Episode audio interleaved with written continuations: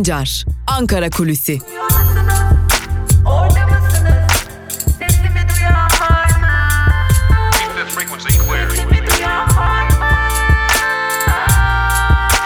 Özgürüz Radyo. Özgürüz Radyo. Özgürüz Radyo'dan ve Ankara Kulisi'nin ilk bölümünden merhaba sevgili dinleyenler. Ankara Kulisi'nin ilk bölümünde hafta içi her gün olduğu gibi bugün de Ankara'da konuşulanları aktarmak üzere sizlerleyiz. Ve tabii ki ikinci bölümde de yine hafta içi her gün olduğu gibi gazete manşetlerini ve günün öne çıkan yorumlarını sizlere aktaracağız. Ancak Ankara Kulisi'nin ilk bölümüne AKP ile başlayalım. Adalet ve Kalkınma Partisi dün akşam saatlerinde dikkat çekici gelişmelerin yaşandığı bir merkez haline geldi. AKP'de MYK'dan ihraç kararları çıktı. Daha doğrusu ihraç talebiyle disiplin kuruluna sevk kararları çıktı. Ahmet Davutoğlu, Abdullah Başçı, Ayhan Sefer Üstün ve Selçuk Özdağ'ın kesin ihraç talebiyle disiplin kuruluna sevk edilmesine karar verildi. Bu karar bekleniyordu. Geçtiğimiz hafta Ankara Kulisi programında Ahmet Davutoğlu partisinden istifa etmeyecek, partiden ihraç edilmeyi bekleyecek demiştik ve dün akşam saatlerinde en azından disiplin kuruluna sevk gerçekleşti. Cumhurbaşkanı Erdoğan da zaten geçtiğimiz günlerde yaptığı konuşmalarda bunun mesajını vermişti. Böylelikle kesin ihraç talebiyle disipline sevk edilme süreci başlatıldı. Ancak dikkat çekici bir gelişme var. Ahmet Davutoğlu'nun kesin ihraç talebiyle disipline sevk edilmesinin ardından AKP içerisinde ciddi sayıda istifaların olduğuna dair bilgiler var. İstifalar yine geçtiğimiz günlerde Sadullah Ergin'in gerçekleştirdiği gibi E-Devlet üzerinden gerçekleştiriliyor. İstifa et butonuna tıklanarak istifa edenler arasında özellikle Ahmet Davutoğlu'ndan önce de AKP'ye üye olan AKP içerisinde çalışmalar yürüten isimler var. Bazı isimler zaten sosyal medyadan da bunu paylaştılar. Elbette ki sayıyı bilmiyoruz ancak binden fazla istifanın şu an itibariyle Adalet ve Kalkınma Partisi'nden gerçekleştiğini belirtelim. Şimdi bir dikkat çekici bilgi verelim. 1 Temmuz 2019 tarihi itibariyle Yargıtay tarafından güncellenen sayılara göre AKP'nin üye sayısı 9 milyon 931 bin 103 kişi. Tabi AKP'nin 2018'den bu yana üye sayısında bir düşüş yaşanıyor zaten. 11 milyona dayanan üye sayısı giderek azalıyor ancak bunun tepkisel mi yoksa süreç içerisinde normal mi olduğunu şu an itibariyle açıklamak zor olsa da Yargıtay Cumhuriyet Başsavcılığı'nın bu güncellemeyi ne zaman yapacağı artık merak konusu. Sayı düşecek mi yoksa yükselecek mi üyelik sayısı? Bunu yakından takip etmeye devam edeceğiz ancak hatırlatalım. AKP'de Ahmet Davutoğlu'nun disipline sevk edilmesinin ardından istifalar ardı ardına gelmeye devam ediyor. Zaten e, bugün Ankara kulisinde de sizlere erken seçim konusuna ilişkin bir takım bilgiler verecektik. Bu gelişmede aslında bu konuyu besleyen bir gelişme oldu. Erken seçim söylentisinin dolaştığı günlerden geçiyoruz ancak artık öyle görünüyor ki Ankara'da erken seçim söylentinin ötesine geçmiş durumda. Her ne kadar Milliyetçi Hareket Partisi ve AKP bloğu şu an itibariyle erken seçim gibi bir konuyu dillendirmeseler de artık AKP'li yazarların köşe yazılarından anlaşıldığı üzere Türkiye bir erken seçime gidiyor. Çünkü erken seçimde kullanılması gereken ya da seçim döneminde kullanılması gereken argümanlar bugün itibariyle AKP'li köşe yazarları tarafından kullanılmaya başlanmış durumda. Belli noktalarda belli isimlere yönelik yıpratma çalışmalarının yoğunluk kazanması, yine yandaş televizyon kanallarında belli isimlere yönelik olarak yıpratma çalışmalarının hız kazanması erken seçim olasılığını besleyen bir hamle.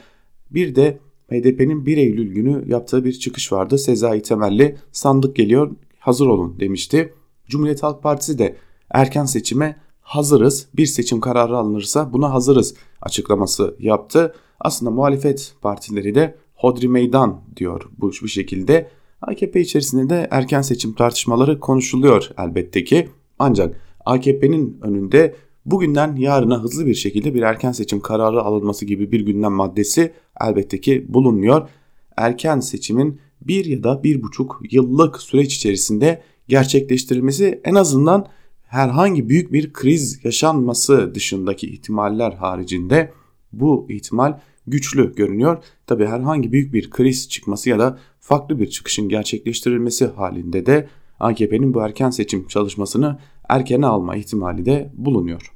Aslında Ankara kulisinde bu kadar kesin konuştuğumuz çok az olmuştur ama gerçekten sevgili dinleyicilerimize şunu söylemekte fayda var. Evet sandık geliyor. Türkiye yeniden sandık başına gidecek. Bir ya da bir buçuk yıllık süre içerisinde elbette ki büyük bir kriz yaşanmazsa yaşanabilecek büyük bir kriz sandığın öne çekilmesine de sebep olabilir diyelim. Ve geçelim bir de dünün önemli bir diğer gelişmesine HDP'nin önceki dönem tutuklu eş genel başkanı Selahattin Demirtaş hakkında verilen tahliye kararına aslında HDP eş genel başkanı eski eş genel başkanı Selahattin Demirtaş hakkında bir tahliye kararı verilmesini ayım aylar önce istemişti. Bir hak ihlali var demişti ancak o gün HDP eski eş genel başkanı Selahattin Demirtaş yalnızca AYİM'in tahliye edilmeli dediği davadan tutukluydu. Bu süre içerisinde Cumhurbaşkanı Erdoğan gereğini yaparız bizim de hamlelerimiz var demişti. O hamleler yapıldı ve HDP eş genel başkanı eski eş genel başkanı Selahattin Demirtaş'ın dosyası onandı ve 4 yıl 8 aylık bir hapis cezasına çarptırıldı. Aslında Türkiye tarihinde görülmemiş şekilde üst limitten verilen bir propaganda cezasıydı bu. Ancak 5 yılın üzerine ya da 5 yıla dayandırılmadı bu ceza. Böylelikle Yargıtay'a değil istinafa gitmesi sağlandı. Hızlı bir şekilde onaylandı bu ceza. HDP eski eş genel başkanı Selahattin Demirtaş böylelikle hükümlü sıfatını kazanmış oldu. Şimdi bir de 18 Eylül'de Avrupa İnsan Hakları Mahkemesi'nde üst kurul görüşecekti. Demirtaş'ın itirazını tahliye kararının uygulanmamasına dair itirazı tam da bu karar gelirken artık Demirtaş hükümlü olduğu için aslında bir yerde siyasi bir kararla hakkında tahliye kararı verildi ancak Demirtaş tahliye olmadı. Fakat dün avukatlarından ve HDP'li milletvekillerinden gelen açıklamalar ve bizim aldığımız bilgiler de bu yöndeydi. HDP'li Selahattin Demirtaş'ın tahliye edilmesi için mahsupluk yani cezanın tutuklu bulunduğu ve şu an itibariyle tahliye edildiği döneme sayılması gibi bir başvuru gerçekleştirilecek ancak bu tam olarak cezayı karşılamadığı için bir de tahliye edilmesi için denetimli serbestlik başvurusu yapılacak. Böylelikle bir yılın altına düştüğü için ceza Demirtaş hakkında tahliye kararı verilmesinin önü açılacak. Bu başvuru avukatlar tarafından gerçekleştirilecek sevgili dinleyenler. Elbette ki nasıl bir karar çıkar beklentisi herkeste ya da sorusu herkeste hakim.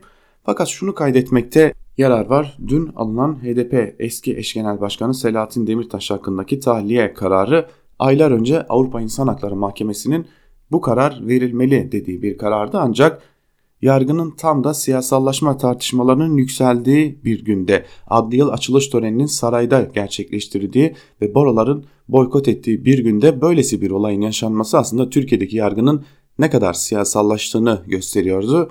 Hukuki bir karar üzerine belki avukatlar yorum yapabiliriz dedi ancak siyasileşmiş bir yargı için yorum yapmak güç diyorlar ancak hep birlikte HDP eski eş genel başkanı Selahattin Demirtaş hakkında verilecek kararı bekleyeceğiz, takip etmeye devam edeceğiz. Siyasi erk ve yargının nasıl bir karar vereceğini biz de merakla bekliyoruz diyelim. Ankara Kulisi'nin ilk bölümünü burada noktalayalım. Programımızın ikinci bölümünde gazete manşetleri ve günün öne çıkan yorumlarıyla karşınızda olmaya devam edeceğiz. Özgür Radyo'dan ayrılmayın. Şimdilik hoşçakalın.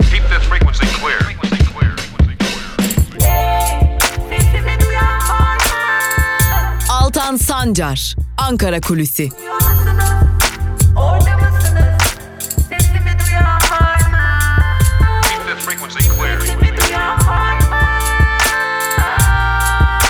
Özgürüz Radyo. Özgürüz Radyo. Ankara Kulisi'nin ikinci bölümünden tekrar merhaba sevgili dinleyenler. Programımızın ikinci bölümünde gazete manşetleri ve günün öne çıkan yorumlarıyla sizlerle olacağız. Ve ilk olarak Cumhuriyet gazetesine göz atacağız. Malof oyunları manşetiyle çıkmış bugün Cumhuriyet gazetesi. Manşetin ayrıntıları ise şöyle. 2008'de Küçükçekmece Belediye Başkanı ve İstanbul Büyükşehir Belediye İmar Komisyonu Başkanı olan Aziz Yeniay, Molof İstanbul projesinin yapıldığı alandaki araziyi ucuza kapatmak için belediye adını almak istedi. Yurttaşlar metrekaresi 10 bin lira civarında olan arsalarını satmayınca Başkan Yeniay imar değişikliğiyle araziyi eğitim alanına dönüştürdü. Yurttaşlar değeri bir anda düşen arazilerini yine satmayınca Yeniay bu kez devreye TOKİ'yi soktu. Satmazsanız kamulaştırılacak, fiyatı düşer tehditleri üzerine yurttaşlar arazilerini sattı. Alanda Torunlar GYO'nun Mall of İstanbul projesi yükseldi. Yeni ay hakkında nitelikli dolandırıcılık davası açan arazi sahiplerinden Ali Durmuş bir yıl sonra kalp krizinden öldü. Yeni ay Torunlar yönetimine girdi. İçişleri Bakanlığı yeni ay için soruşturma izni vermedi. Danıştay da bu kararı onadı deniyor. Haberin ayrıntılarında ve söylenecek söze de gerek bırakmıyor herhalde. Yine Cumhuriyet Gazetesi'nden bir haberle devam edelim. Muhalif baroya darbe hazırlığı başlıklı bir haber var Cumhuriyet Gazetesi'nde. Yeni adli yıl açılış töreni sarayda yapıldı. 52 baronun katılmadığı törende konuşan Erdoğan, yargının bağımsızlığı olmadığına yönelik eleştirilerini yanıtladı. Erdoğan, ideolojik ve bağnaz bir tahayyülle yargı bağımsızlığı sözünü gündemde tutanlar demokrasiye, cumhuriyete, milli iradeye zarar veriyor dedi. Bazı baroların töreni sırf mekanından dolayı provoke ettiğini savunan Erdoğan, barolar başta olmak üzere tüm meslek birliklerinin seçim yöntemlerinin temsili demokrasiye uygun hale getirilmesi gerektiğini söyledi. Erdoğan, Yargıtay ve Türkiye Barolar Birliği başkanlarını tutumlarından dolayı da tebrik etti deniyor bu haberin ayrıntılarında.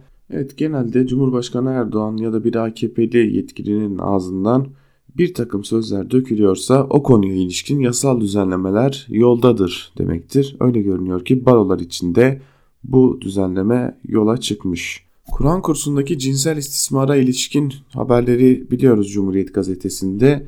Birçok çocuk cinsel istismara uğramıştı. Şimdi o konuya ilişkin yine küçük bir haber var. Onu aktaralım sizlere. Çocukları suçladılar başlıklı bir haber. Ayrıntılar ise şöyle.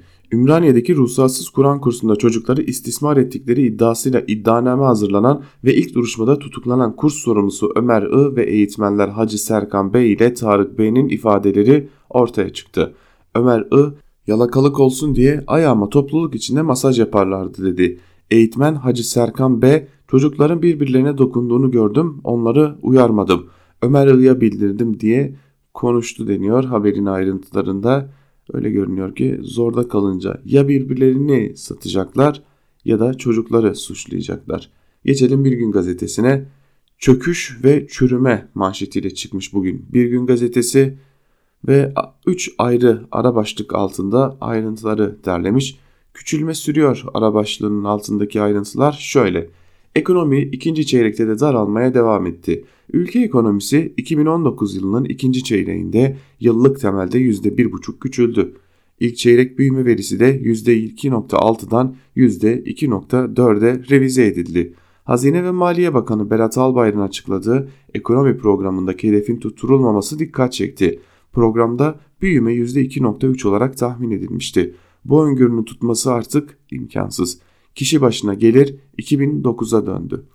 Batak büyüyor ara başlıklı bölüm ise şöyle. CHP'nin ekonomik ve sosyal göstergeler raporu ülkenin içinde bulunduğu ekonomik darboğazı ve yurttaşa yansımasını bir kez daha gözler önüne serdi. Zamanında ödenmediği için takibe alınan krediler 1 Ocak 23 Ağustos döneminde 28.6 milyar lira artarak 122.6 milyar TL'ye çıktı. Kredi stokunun %5.1 arttığı dönemde batık kredilerdeki artış oranı ise %30.5'e ulaştı. Maaşlar uçuyor ara başlığı ise şöyle. Kızılay'da yöneticilerin maaşı uçuyor. Genel müdür maaşına son 4 yılda %118 oranında zam yapılırken genel müdür yardımcısı maaşındaki artışta %178 oldu. Buna göre Kızılay Genel Müdürü İbrahim Arslan'ın maaşı 31.500 lira oldu. 5 genel müdür yardımcısının maaşı 8767 liradan 24397 liraya yükseldi. Yeni ballı maaşlar 1 Ağustos tarihinden itibaren yürürlüğe girdi deniyor. Haberin 3. ara başlığının ayrıntılarında da iyi uçuşlar dileyelim Kızılay Genel Müdürlüğü'ne. Ne diyelim Kızılay'ın kuruluş ve varoluş amacı dışında her işe yaradığını görmeye başladık böylelikle. Türkiye Arjantin gibi olur mu bir başlıklı bir haber var. Onu da aktaralım sizlere. Ekonomik krizin derinleştiği Arjantin'de hükümet sermaye kontrolüne dair önlemler aldı. Sağcı Marsi hükümeti para birimi pesonun değer kaybetmesiyle ihracat yapan şirketlere dövizlerini Arjantin'e getirme zorunluluğu getirdi ve yerel şirketler ile bankaların döviz alımını kısıtladı. Ekonomistler Murat Kubilay ve Profesör Doktor Erinç Yeldan bir güne konuştu. Yeldan şöyle dedi. Şu ana kadar AKP IMF'ye giden bir ekonomi idaresi görünümü vermemek için çeşitli manevralarla bunu erteledi. Ancak onun yerine de herhangi bir istikrar programı uygulanmıyor demiş haberin ayrıntılarında Bir Gün gazetesi. Bakalım Türkiye Arjantin olur mu sorusu giderek daha fazla sorulmaya başlandı. Arjantin'in içinde bulunduğu korkunç ekonomik koşullarda herkesin malumu diyelim. Geçelim Evrensel Gazetesi'ne. Evrensel Gazetesi'nin bugünkü manşetinde ise başkanlık demokrasisi sözleri yer alıyor. Ayrıntılar ise şöyle. Adli yıl açılış töreninde konuşan Cumhurbaşkanı Erdoğan, kuvvetler ayrılığı fikrine bağlı kaldıklarını iddia etti. Sarayda yapıldığı için töreni boykot eden ve üye oranı %90'ı aşan 52 baroyu hedef almaktan da geri durmadı. Başta barolar olmak üzere önümüzdeki dönem kurumların seçim sistemi yeniden düzenlenilmelidir. İzmir Baro Başkanı Özkan Yücel, barolardaki muhalefeti sindirmek için Erdoğan'ın aba altından sopa gösterdiğini belirtti. İktidarın muhalefetle karşılaştığı her yerde benzer yöntemler kullandığını ifade eden Yücel, Türkiye Barolar Birliği Başkanı Metin Feyzioğlu'nu da bu konuda kaçamak yanıtlar vermekle eleştirdi deniyor haberin ayrıntılarında. Artık e, Türkiye Barolar Birliği Başkanı Metin Feyzioğlu'nun bulunduğu koltuğun kendisi açısından ya da avukatlar açısından bir ciddiyeti kalmış mıdır? Hiç sanmıyoruz. Bir haber daha paylaşalım. Ankara ile ilgili küçük bir haber. İşe gidip gelmek artık aylık 228 lira. Ankara'da toplu taşıma ücretlerinin zamlanmasıyla işçiler kara kara bu yükü nasıl karşılayacağını düşünüyor. Ostim'de asgari ücretle çalışan bir işçi ev iş arası her gün 4 vesait yapıyorum.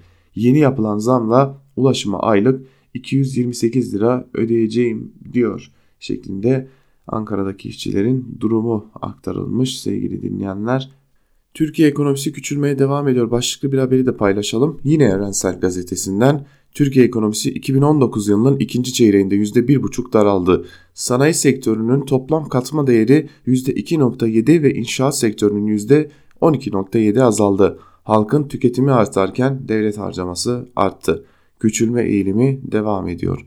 Verileri değerlendiren Profesör Doktor Aziz Konukman, Maliye Bakanı 2019 yılında ekonominin 2.3 büyüyeceğini öngörüyordu. Olmayacağı anlaşıldı dedi. Yatırımların ciddi şekilde düştüğünü kaydeden Konukman bu toparlanmanın güç olacağını gösteriyor yorumunda da bulunmuş Evrensel Gazetesi'ne. Profesör Doktor Aziz Konukman Türkiye'de ekonomi alanında dikkat çeken ve önemli yorumlarıyla bilinen bir isim. Aziz Konukman'ın yorumları gerçekten çok çok önemli diyelim. Yeni Yaşam gazetesine geçelim. Hukuksuzluk cirit atıyor manşetiyle çıkmış. Yeni Yaşam gazetesi de ayrıntılar ise şöyle. Bu yıl 52 baronun hukuksuzluk, adaletsizlik, yargı bağımlı ve taraflı olması, temel insan hakları ihlalleri nedeniyle boykot ettiği adli yıl açılış töreni Cumhurbaşkanı Tayyip Erdoğan'ın ev sahipliğinde sarayda yapıldı. Ülke tarihinin en hukuksuz ve adaletsiz dönemlerinden geçildiği eleştirileri yapılırken sarayda yargı ve iktidar başka telden çaldı. Yargıtay Başkanı İsmail Rüştü Cirit, yeni rejimin yargının tarafsızlık özelliğini güçlendirdiğini savundu. Cirit, AB'nin raporunda hukuka yönelik eleştiriler için ise AB'nin raporu değersiz bir kağıt parçasıdır dedi ve yargısını övdü. Yoğun eleştiriler alan Türkiye Barolar Birliği Başkanı Metin Feyzioğlu ise söz konusu vatansa gerisi bizim için teferruattır diyerek saraya gidiş gerekçesini açıkladı. Feyzioğlu'nun sözlerine meslektaşlarından vatanı saray olmuş eleştirileri gelirken Cumhurbaşkanı Erdoğan açılışa katılmayan barolara hedef aldı. Bol bol adalet ve hukuku savunduklarını iddia eden Erdoğan meslek örgütlerini tehdit ederek düzenleme yapacaklarını söyledi. Açıklama barolara da kayyım atanacak galiba yorumlarını beraberinde getirdi deniyor. Yeni Yaşam gazetesinin manşetinin ayrıntılarında da dikkat edelim. Özellikle muhalif gazeteler yargı konusundaki bu sözlerin manşetlerinden ya da birinci sayfalarından okurlarına duyurmuşlar. Yargı konusu bir ülke için, bir devlet için, bir halk için, bir ulus için herhalde en önemli şey olsa gerek yargı, adalet duygusu çok önemli. İşte Türkiye'de biz bunları yitirmeye başladık ve bunları yitirmeye de devam ediyoruz diyelim. Geçelim Yeni Yaşam gazetesinden Evimizi işgal ettiler başlıklı haberi de aktarmak için bu haberin ayrıntılarına. Diyarbakır, Van ve Mardin'e kayyum atamasını protesto eden eylemler artarak sürüyor. Üç kentteki eylemlerin öncülüğünü ise yine anneler yapıyor. Diyarbakır'da kayyumlara karşı başlayan gösterilerde yaralanmasına rağmen alanlarda olan Selime Yapsur ile polis müdahalesi sonucu yaralanan Remzi'ye alan bu annelerden. Yapsur çocukluğumdan bu yana 50 yıldır ilk defa Öcalan için ve irademizi gasp edenlere karşı düdük çalmaya başladım diyor. Anne Yapsur bu zulüm değil de ne? Ya idam kararı çıkarırlar bizi idam ederler ya da bizler hakkımız olan hakkımızı onlardan söke söke alırız. Güzellikle hakkımızı vereceklerse versinler. Vermezlerse hakkımızı onlardan zorla alırız dedi. Remziye alan ise belediyemizin evimizden hiçbir farkı yoktu ve evimizi işgal ettiler. Biz bunu kabul etmiyoruz. Sonuna kadar belediyemize sahip çıkacağız. Bugün belediyemize sahip çıkmazsak yarın evimize sahip çıkamayız diye konuştu deniyor haberin ayrıntılarında ve aslında AKP iktidarının beklediği eylemler sönsün beklentisinin hala da gerçekleşmemiş olmasını ortaya koyuyor diyelim. Geçelim Sözcü gazetesine. Sözcü gazetesi aynen katılıyoruz, adalet arıyoruz başlıklı iki ayrı manşette çıkmış aslında. İlk bölümü paylaşalım sizlerle. Aynen katılıyoruz bölümünün ayrıntıları şöyle. Cumhurbaşkanı, Yargıtay Başkanı ve Türkiye Barolar Birliği Başkanı'nın sözlerine yer verilmiş. Reform süreciyle demokrasimizi güçlendireceğiz. Bağımsız yargı olmazsa hukuk devleti de olmaz. Yargı reformu paketi bir an önce kanunlaşmalı. Bunlar Erdoğan, Feyzioğlu ve Cirit'in sözleri. Sözcü aynen katılıyoruz demiş ve adalet arıyoruz başlığı altında da şunlar aktarılmış. Yeni adli yıl devletin zirvesinin vurgu yaptığı yargı reformu beklentisiyle açıldı. Çünkü Türkiye'de başta sözcü olmak üzere pek çok gazeteci delisiz iddianameyle ya yargılanıyor ya da hapiste. Bu yüzden reform Türkiye'ye rahat nefes aldıracak. Türkiye'nin basın özgürlüğünün getirildiği noktada ortada. Gazeteciler manşetleri yüzünden yargılanıyor. Örneğin sözcü sahibi yönetici ve yazarları 2 yıldır FETÖ'cülükle suçlanıyor. Adliyede adalet arıyor. Yarın İstanbul 37. Ağır Ceza karar duruşması var. Bakalım delilsiz iddianameyle suçlanan sözcünün sahibi ve çalışanları hakkında ne karar çıkacak? Gazeteciliğin geleceği nasıl şekillenecek? Elbette Sözcü gazetesi için burada yargı kararının olmazsa olmaz şekilde beraat vermesini hepimiz bekliyoruz. Ancak Sözcü gazetesinden biraz da samimiyet bekliyoruz. Diğer meslektaşlarına da açık ve net biçimde sahip çıkmalarını bekliyoruz. Cumhuriyet gazetesi çalışanlarından tutalım tüm diğer gazetecilere ve yurt dışında yaşamak zorunda kalan gazetecilere kadar tamamına sahip çıkılmasını bekliyoruz. Tamamı için aynı şekilde bir duyarlılık bekliyoruz. Dileriz Sözcü gazetesi bu duyarlılığı da gösterir. Biz de Karar gazetesiyle devam edelim. Kuvvetler ayrılığı bildiğiniz gibi değil manşetiyle çıkmış Karar gazetesi bugün. Ayrıntılar ise şöyle. Beştepe'deki yeni adli yıl açılış törenine 52 baronun protestosu ve kuvvetler ayrılığı tartışmaları damga vurdu. Dünya kuvvetler ayrılığı konusunda tek ve değişmez bir uygulamanın olmadığını söyleyen Erdoğan, ABD ve İngiltere'den örnekler verdi. Cumhurbaşkanının hem yürütmenin hem de devletin başı olmasını bu ülkenin ihlali olmadığını vurgulayan Erdoğan, baroları provokasyonla suçladı her ülkenin kendi serencamına uygun olarak bu ülkeyi hayata geçirdiğini iddia eden Erdoğan, ABD'deki başkan yardımcısı ve yüksek mahkeme seçimlerini örnek gösterdi.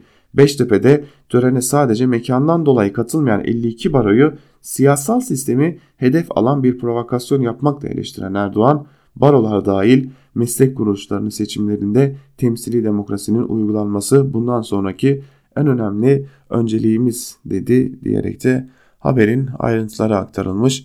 Bakalım baroların ya da sivil toplum örgütlerinin seçim sistemine nasıl müdahale edilecek merkezden bunu da izleyeceğiz. Davutoğlu'na ihraç hamlesi başlıklı bir haber var Karar Gazetesi'nde. Bu haberi Karar Gazetesi'nden aktarmak daha önemli. Cumhurbaşkanı ve AKP Genel Başkanı Erdoğan başkanlığında toplanan MYK'dan yapılan açıklamalarla parti politikalarını eleştiren eski başbakan Ahmet Davutoğlu için kesin ihraç kararı çıktı. Selçuk Özdağ, Ayhan Sefer Üstün, Abdullah Başlı, da ihracı istenen isimler arasında. AKP'nin kurucu ilkelerinden uzaklaştığını söyleyen Davutoğlu son açıklamalarında da AKP kendi eksenine dönmezse yeni hali yeni bir yol olarak bağlamak lazım diye konuşmuştu. Cumhurbaşkanı Erdoğan da Konya programında yaptığı konuşmada kağıt üzerinde üyemiz olup gönlünü bizden ayıran varsa onları ayıklamaktan çekinmeyeceğiz mesajı göndermişti deniyor. Haberin ayrıntılarında böylelikle Davutoğlu da artık AKP'li olmama yolunda ilerlemeye başladı. Biz zaten ihraç edileceğini, ihracı beklediğini daha önce de dile getirmiştik. Peki yandaş gazetelerde neler var? Hürriyet ile başlayalım.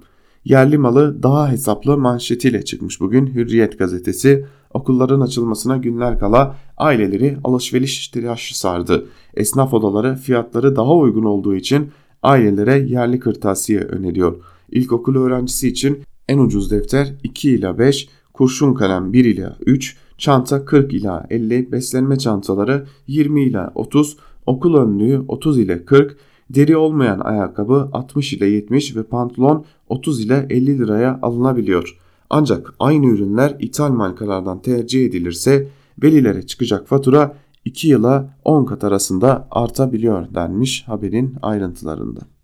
Hürriyet gazetesinin birinci sayfasına baktığımızda ne HDP eski eş genel başkanı Selahattin Demirtaş'ın hakkında verilen tahliye kararı ne de Ahmet Davutoğlu ve diğer AKP'liler için istenen ihraç talebi yer almıyor birinci sayfada. Adeta yokmuş gibi davranmaya devam ediyor. Diyelim geçelim Milliyet gazetesine. Milliyet gazetesi yeni dönem manşetiyle çıkmış. Saraydaki adli yılı nasıl övebilirim diye bayağı düşünmüşler gibi görünüyor. Yeni dönem manşetinin ayrıntılarında ise şunlar aktarılmış adli yıl açılışında vurgulanan yargı reformu güven veren ve erişilebilir adalet sloganıyla yeni yasama yılının öncelikli görevi. Reform belgesindeki hedeflerin hayata geçirilmesinde son aşamaya gelindiğini belirten Erdoğan, asıl önemli olan uygulamadır. Kağıt üzerinde mükemmel duran nice düzenlemenin uygulamadaki çarpıklıklar sebebiyle nasıl sıkıntılara yol açtığını çok iyi biliyoruz. Reform belgesiyle AB'ye üyelik yükümlülüklerimize olan bağlılığımızı da gösteriyoruz ifadelerini kullandı deniyor Milliyet gazetesinin haberinin ayrıntılarında. Tabi Demirören'in milliyetinin gördüğü o yeni dönem ne biz henüz bir şey göremedik. Geçelim Sabah gazetesine. Sabah gazetesinin manşetinde ise kuvvetler ayrılığı demokrasinin ve cumhuriyetin temeli sözleri yer alıyor. Ayrıntılar ise şöyle. Yasama, yürütme ve yargının çalışması devletin başı misyonunun etrafında birlikte hareket etmesine mani değil demiş Cumhurbaşkanı Erdoğan dünkü konuşmada ve bunu manşetine taşımış.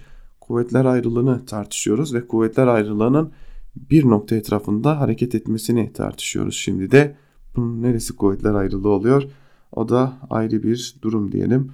Şimdi Sabah gazetesi ve onun eş kolları işte ATV gibi, Star gibi kanallar günlerdir İstanbul Büyükşehir Belediyesi önünde İstanbul Büyükşehir Belediyesi'ni CHP'nin kazandığı ortaya çıktıktan sonra işe alınan kişilerin usulsüz işe alım gerçekleştirildiği için Büyükşehir Belediye Başkanı Ekrem İmamoğlu tarafından işten çıkarılmasından sonra başlayan protestoları aktarmaya devam ediyor. Yine bu protestoları aktarmış Sabah gazetesi büyük protesto başlıklı bir haberde de şunlar kaydedilmiş. İmamoğlu mağduru işçilerin İstanbul Büyükşehir Belediyesi önünde sürdürdüğü protesto giderek genişliyor. Dünkü eyleme İBB'de özgür, örgütlü hizmet iş, medya iş, ole iş, öz gıda iş, öz orman iş ve öz güven sen işçi ve yöneticileri de destek verdi. Hak İş Başkanı Mahmut Arslan Bolu'daki gibi İstanbul'da da kazanacağız dedi diyerek haberin ayrıntıları aktarılmış. Gerçekten bu ülkede işçilerin hak aramasına izin verilmesi duygulandırdı. Genelde işçiler hak aradığında nasıl bir sonuçla karşılaştığını biliyoruz. Sanırım burada da bir ayrım var. O ayrımı da hepimiz görebiliyoruz. Geçelim Star gazetesine. YPG bumerangı Avrupa'yı vuruyor manşetiyle çıkmış Star gazetesi. Ayrıntılar ise şöyle. Avrupa terör saflarında çatıştıktan sonra ülkelerine dönen vatandaşları için alarmda. YPG'ye katılanları güvenlik tehdidi olarak fişleyen Fransa kıtayı sarsacak terör saldırısı uyarısını yaptı. Fransa'da polis helikopterine yanıcı maddeyle hedef alan göstericinin Suriye'den geldiğinin ortaya çıkması ülke istihbaratını teyakkuza geçirdi. Macron hükümeti kamplarda patlayıcı yapımı ve silah eğitimi gören Fransızları ulusal güvenlik tehdidi olarak niteledi. Polisle çatışan radikal çevrelerin de YPG'li Fransızlar tarafından organize edildiği belirlendi deniyor Haberin ayrıntılarında Fransız istihbarat bilgileri Star gazetesinin manşetinde. Star gazetesinin ardından Yeni Şafak'la devam edelim. Yeni Şafak gazetesinin bugünkü manşetinde ABD yine yalan söyledi sözleri yer alıyor. Ayrıntılar ise şöyle. 5-7 Ağustos'taki görüşmelerde Türkiye sınırındaki PKK'lilerin çekilme sözünü veren ABD yine yalan söyledi. PKK-YPG'li teröristler Yeler Askeri Meclis adı altında sınırda faaliyet gösteriyor. ABD tünel kazmayı sürdüren terör örgütüne 140 tır dolusu silah sevkiyeti deniyor Yeni Şafak gazetesinin manşetinin ayrıntılarında. İstanbul'da her gün zam başlıklı bir haber var Yeni Şafak gazetesinde. Onu da paylaşalım sizlerle. İstanbul'da hayatı kolaylaştırma sözü veren CHP İstanbul Büyükşehir Belediye Başkanı Ekrem İmamoğlu tüm hizmetlere zam yapmaya başladı. Taksi tarifeleri %25 zamlanırken İstinye çubuklu arabalı vapur ücretlerine %20 ve harem sirkeci araç geçiş ücretlerine %10 artış geldi. İspark'a konulan %40 zam yoğun tepki üzerine dün kalktı. İspike yani akıllı bisiklet kiralama sistem ücretleri de arttı deniyor haberin ayrıntılarında. Tabi doğalgaza elektriğe gelen zamları aynı cesaretle Yeni Şafak'ta görememeye de devam ediyoruz. Geçelim Yeni Akit'e. Yeni Akit meslek barolarına demokrasi neşteri manşetiyle çıkmış bugün ve malumun ilanını yapmış Yeni Akit. Ayrıntılar ise şöyle. Yıllardır çoğunluk dışındaki muhalif kesimin sesine itibar etmeyerek istedikleri gibi at oynatan meslek kuruluşlarının daha adil ve demokratik olması için ilk adım atılıyor. Başkan Erdoğan başta barolar olmak üzere tüm meslek teşekküllerinin seçim yöntemlerinin temsili demokrasiye uygun hale getirilmesi sağlayacaklarını müjdeledi denmiş haberin ayrıntılarında. Öyle görünüyor ki mevcut yönetim rejimine, mevcut başkanlık rejimine uygun hale getirilecek Akit'in haberine göre meslek örgütleri de artık. Biz de Akit ile birlikte gazete manşetlerini burada noktalayalım ve hep birlikte günün öne çıkan yorumlarında neler var bir de onlara bakalım. Köşe yazılarını bugün dikkatli seçtiğimiz birkaç yazıyla başlayacağız. Özellikle yandaş gazetelerden ele aldığımız yazıyla başlayacağız. Ankara Kulisi'nin ilk bölümünde sizlere erken seçim adımlarının geldiğini, erken seçimin ayak seslerinin duyulduğunu aktarmıştık.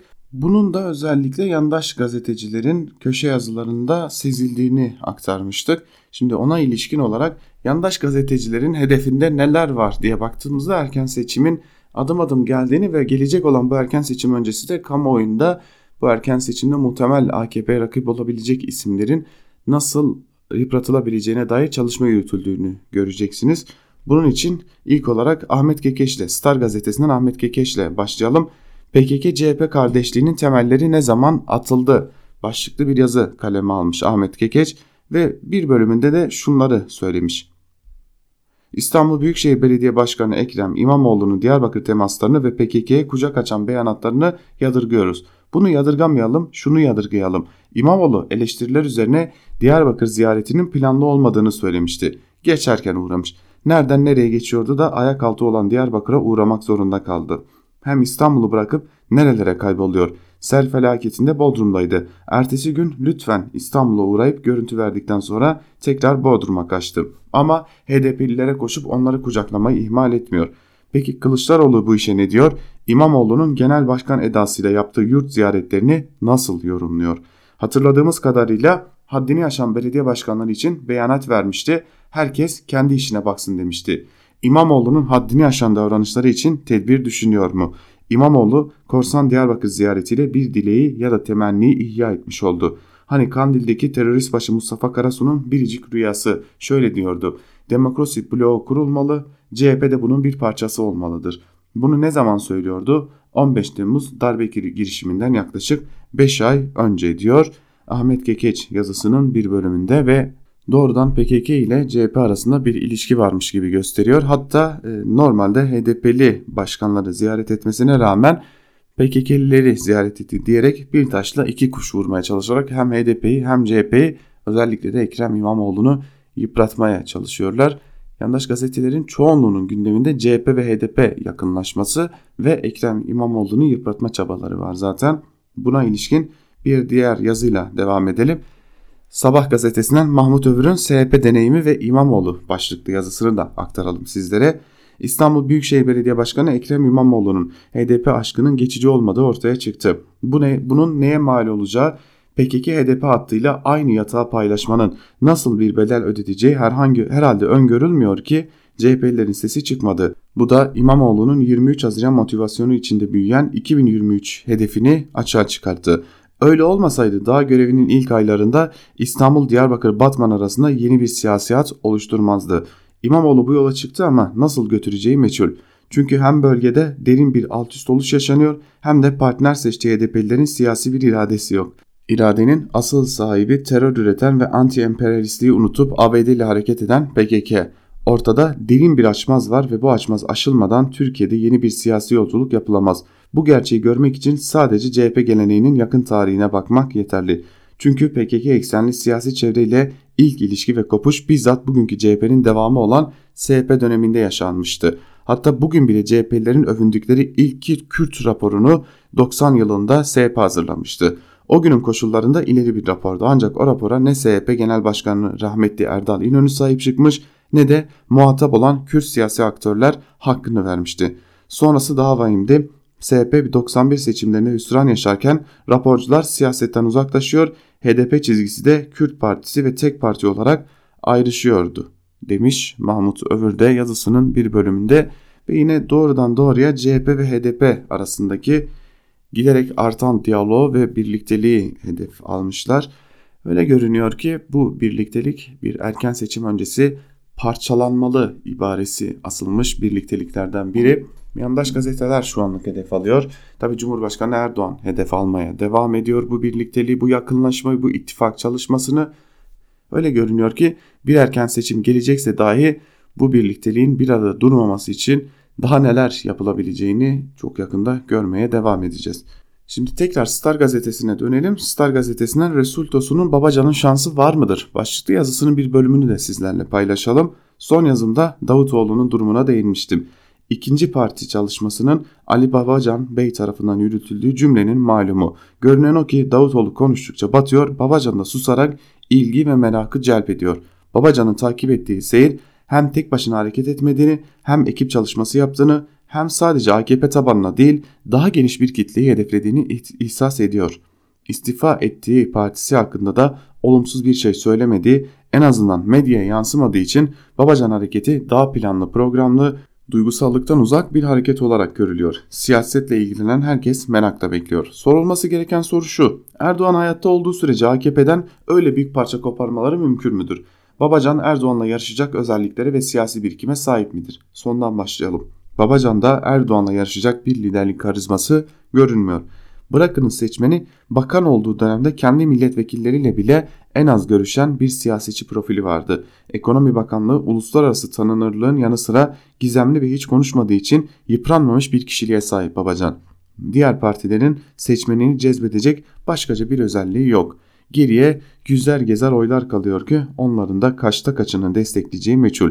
Her ne kadar geniş bir tabana hitap etmeyi planlıyor olsalar da yine en büyük hedef kitleleri AKP tabanı olarak görülüyor. Orada da tek partili dönemin en başarılı lideri Erdoğan var. Yani öyle seçmenin akın edeceği bir durum yok diyor. Resul Tosun yazısının bir bölümünde en azından dileklerini dile getirmiş oluyor diyelim. Şimdi yandaş gazetelerin bu üç yazısını üst üste koyduğumuzda gelenin sesinin seçim olduğu çok açık bir şekilde ortaya çıkıyor diyelim. Ve devam edelim diğer yazarlara geçelim. Diğer gazetelere göz atmaya başlayalım biraz da. Ve Celal Başlangıç'a artı gerçekten Celal Başlangıç'a bakalım. Daha çok savaş, daha çok iktidar başlıklı bir yazı kaleme almış Celal Başlangıç ve bir bölümünde şunları aktarmış. Hareket eden her nesneye ateş eden kovboyun başrol oynadığı bir western filmi izliyoruz sanki. Herkesi karşısına konulmuş hedef tahtası zannediyor. Ana muhalefet partisi CHP, Genel Başkanı Kılıçdaroğlu, seçilmiş Büyükşehir Belediye Başkanları, meclisin 3. büyük partisi HDP, seçilmiş milletvekilleri, belediye başkanları, hatta üyeleri, seçmenleri. AKP'den ayrılmış olsun ya da olmasın şu anda kendisini eleştiren, biat etmeyen, yeni parti kurma hazırlığı yapan bütün eski yol arkadaşları sarayda yapılan yeni adli yılı açılışına katılmayan ve neredeyse Türkiye'deki avukatların %90'ından fazlasını temsil eden 50'den fazla baro, muhalif meslek odaları, sendikalar, Suriye rejimi, Kuzey Suriye'deki Kürtler, son seçim dönemecinde en büyük hatasını 31 Mart'ta İstanbul'u kaybedince seçimi iptal ettirip 23 Haziran'da tekrarlatarak yaptı. 13 binle kaybettiği İstanbul seçimini ikinci kez yaptırınca 800 bin oy fark yedi.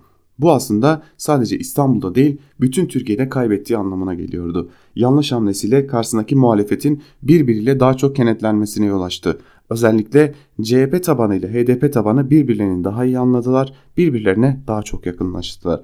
Bu süreçte ikinci büyük hatası HDP'nin kazandığı Diyarbakır, Mardin ve Van Büyükşehir Belediye Başkanlarını görevden alıp yerlerine kayyum atanması oldu. İlk kayyum denemesini yaklaşık 3 yıl önce yapmıştı. HDP-DBP'li yüze yakın yerel yönetime kayyum atamıştı. Gerek olağanüstü hal koşulları gerekse bölgenin yaşadığı çatışmalı süreç Kürtlerin seçme ve seçilme hakkına yapılan bu saldırıya gereken tepkinin gösterilmesini engellemişti. Ancak 31 Mart seçimlerinden büyük kentleri kaybederek çıkmış. Hele ki 23 Haziran İstanbul seçiminde hezimete uğramış bir AKP'nin 3 Kürt kentinde belediye yönetimlerini gasp edip seçilmiş başkanların yerine devletin valilerini atması kaçınılmaz olarak meşru bir direniş zemini yarattı. Bir önceki kayyum atamalarına sessiz kalan ana muhalefet partisi CHP bu kez HDP'li başkanların yerine atanan kayyuma şiddetle karşı çıkma pozisyonuna geçti. Bu açıdan İstanbul Büyükşehir Belediye Başkanı Ekrem İmamoğlu'nun Diyarbakır'a giderek görevden alınan HDP'li başkanlarla buluşması Türkiye siyasetinin geleceği açısından umutlu ipuçları verdi. Elbette İmamoğlu'nun bu hamlesi CHP Genel Başkanı Kılıçdaroğlu'nun bilgisi dışında olamazdı ve görünen o ki ana muhalefet partisi Kürtlerle yan yana durma fobisini üzerinden atmaya başlamıştı diyor. Celal başlangıçta yazısının bir bölümünde ve, ve son olarak da AKP için şu değerlendirmeyle bitiriyor yazısını. İşte bu nedenlerle yeni cephelere, yeni savaşlara ihtiyacı var. Yeni cepheler açılsın ki muhalefetteki bloklaşmayı çatlatsın. Yeni cepheler açılsın ki kendi partisi içerisindeki çözülmeyi önlesin. Yeni cepheler açılsın ki yarın açız diye sokaklara çıkan insanları bir merminin fiyatını biliyor musunuz diye azarlayabilsin. Hareket eden her nesneye ateş eden kovboyun daha çok cepheye, daha çok savaşa ihtiyacı var.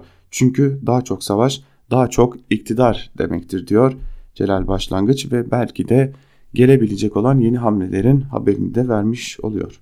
Devam edelim siyaset gündemine ilişkin yazılarla Koç olacak kuzu başlıklı Deniz Zeyrek'in Sözcü gazetesinden yazısının bir bölümünü de sizlere aktaralım.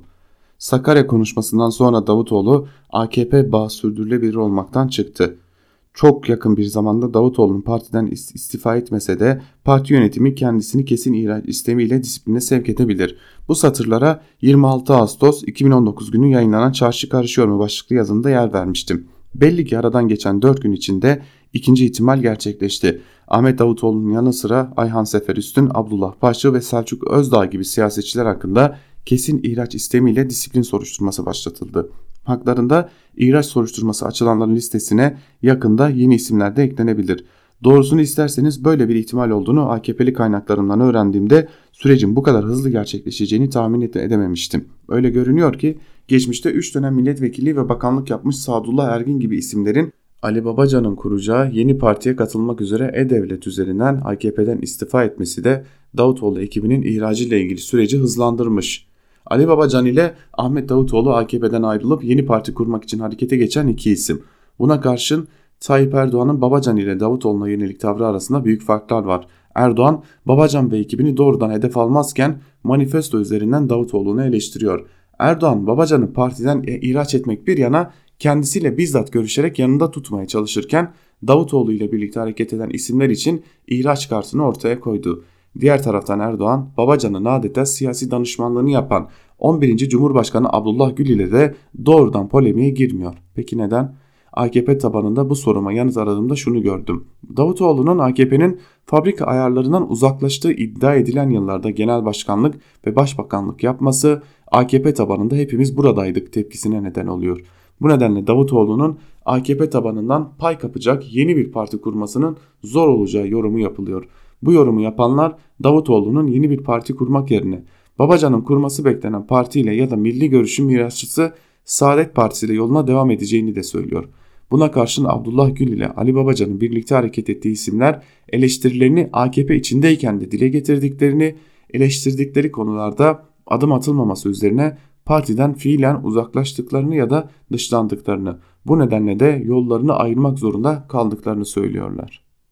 Belli ki AKP kurmayları Davutoğlu için başvurulan ihraç yönteminin Babacan ve diğerleri için de uygulanmasını parti tabanına izah etmekte zorlanacaklarına inanıyorlar. Şayet Babacan ve ekibi ihraç edilirse parti tabanında tepki istifaları olacağı da yapılan yorumlar arasında. Bu yorumları dinlerken aklıma köyde dedemlerin çok sık kullandığı koç olacak kuzu komda yani ağılda belli olur sözü geldi. AKP'de de yaşanan tartışmalara ve yapılan yorumlara bakılırsa Babacan'ın Kasım ayında kuracağı partinin fazla hafife alınmayacak bir parti olacağını söyleyebiliriz diyor Deniz Zeyrek'te yazısının bir bölümünde. Bir başka yazıyla devam edelim. Biraz siyaset gündeminin dışında Yeni Şafak'tan İsmail Kılıçarslan'ın Bataklığı Kurutmak, Kurutmak başlıklı yazısıyla devam edelim. Fıkıh Der adıyla kurulan derneğin Kur'an kurslarındaki çocuk istismarına ilişkin bir yazı kaleme almış Kılıçarslan ve bir bölümünde şunları aktarmış. Bugün niyetim bu konuyu açmak değildi. Aslında doğalgaza, çaya, şekere, tütüne Ankara ve İstanbul'da ulaşıma gelen dev gibi zamlar üzerinden alt orta sınıf sıkışmasını yazacaktım. Hatta eli artırıp Milli Eğitim Bakanlığı'nın tüm çaba ve denetimlerine rağmen okul kayıtlarında alınan paralarla fahiş fiyatlarla satılan ve tek yerden alınması zorunlu okul kıyafeti rezilliğini kaleme alacaktım. Ne alıkoydu beni bundan? Dün görüp işte bu yazıyı yazmaya başlayana kadar beni perişan eden bir haber. Haber kısaca şu.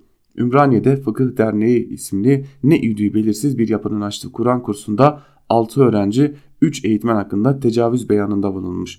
Dahası bu 3 eğitmenin mağdur ettiği öğrenci sayısının 25 olduğu düşünülüyor. İlk mahkemede suçumuz yok diyen eğitmenler tutuklanarak hapse konulmuşlar.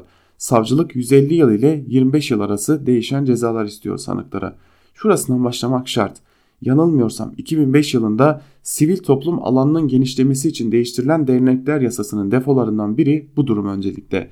Yasa kolaylaşınca kumar oynayan hemşeri derneklerinden kapı kapı Atatürk takvimi satan merdiven altı derneklere halkımızın iyilik duygusunu sömürme odaklı çalışan engelli din istismar eden tüccarların kurduğu derneklere kadar bir sürü kötü niyetli oluşum çıktı ortaya.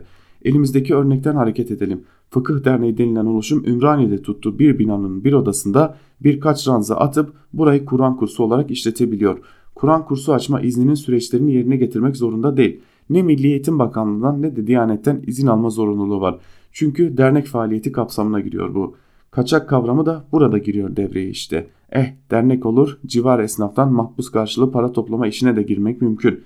Yine eh gaye Allah rızası deyince hayırsever esnafımız da akıtıyor parayı. Kurarsan güzel tezgah yani. Dahasını da söyleyeyim. Türkiye'de ana yapılar dediğimiz dini İslami yapılar bellidir. Bu yapıların devletle çatışarak kanunu pas geçerek insanları dolandırarak iş tutmadığını da hemen hemen hepimiz biliriz. Böyle yapmayanlar ise zaten ana yapıların içinde değildir. Üç kağıt peşinde aşağılık rezil tacillerdir. Şunu yapmak lazım gelir. Çocuğumuzun Kur'an öğrenmesini, hafız olmasını istiyorsanız ne yüdüğü belirsiz yapılar yerine Milli Eğitim Bakanlığı, Diyanet, Vakıflar Müdürlüğü ve benzeri tarafından kurulan düzenli olarak denetlenen kurumları tercih etmesiniz. Dahası var çocuklarımızı denetlenmeyen yapılarda yatılı olarak barındırmanın çok ciddi sonuçlar olacağını gözden kaçırmamak lazım gelir. Hem zihinsel hem fiziksel olarak gelişmelerini tehlikeye atmamak lazım gelir diyor İsmail Kılıç Aslan yazısının bir bölümünde tek sonuç te, tek sorun bu mu diye de İsmail Kılıç Aslan'a sormak gerekiyor. Sanırım başka bir sorun var ortada bir grubun dini din konusunda ortaya koyduğu sömürüler ile birlikte yeni bir yol çizmesi gibi bir durum var ortada. Bir çocuk istismarı durumu var. Böyle basit tavsiyelerle aşılabilecek bir durum değil diyelim. Ve biz de bu yazıyla birlikte Ankara Kulisi'ni burada noktalayalım. Bugün biraz ağırlığı gazete manşetlerine, köşe yazılarında ise ağırlığı yandaş gazetelere verdik. Çünkü yandaş gazetelerin bağıra bağıra gelen bir seçim sürecine dair kaleme aldığı yazılar var sevgili dinleyenler. Bunlara ilişkin bilgileri sizlerle paylaşmak istedim diyelim. Ve Ankara Kulisi'ni burada noktalarken küçük bir hatırlatmada bulunalım. Özgürüz Radyo'nun daha geniş bir muhabir ağıyla ve daha geniş programlarla yoluna devam etmesi için sizlerin desteğine ihtiyacı var. Yapmanız gereken şey internet sitemize girerek bağış bölümüne tıklamak ve buradan gerekli bilgilere ulaşarak dilediğiniz biçimde ve şekilde düzende bağışlarınızı bizlere ulaştırmak diyelim. Peki bugün Özgürüz Radyo'da neler var? Onu da hatırlatalım sizlere. Bugün saat 17 bültenimizin hemen ardından Lezzet Avcısı programı Coşkun Aral'la Lezzet Avcısı programı sizlerle olacak. Bugün gün içerisinde saat 18 haber bültenimizin hemen ardından da Mercek programı Zübeyde Sarı'nın hazırlayıp sunduğu Mercek programı sizlerle olacak. ve tüm bu programlara erişebilmek için yapmanız gereken ise Google Play Store'dan ya da App Store'dan Özgürüz Radyo uygulamasını 30 saniyenize ayırarak indirmek diyelim. Sözü ve yorumu Can Dündar'a eş yayın yönetmenimize bırakalım. Yarın aynı saatte görüşmek dileğiyle şimdilik hoşçakalın.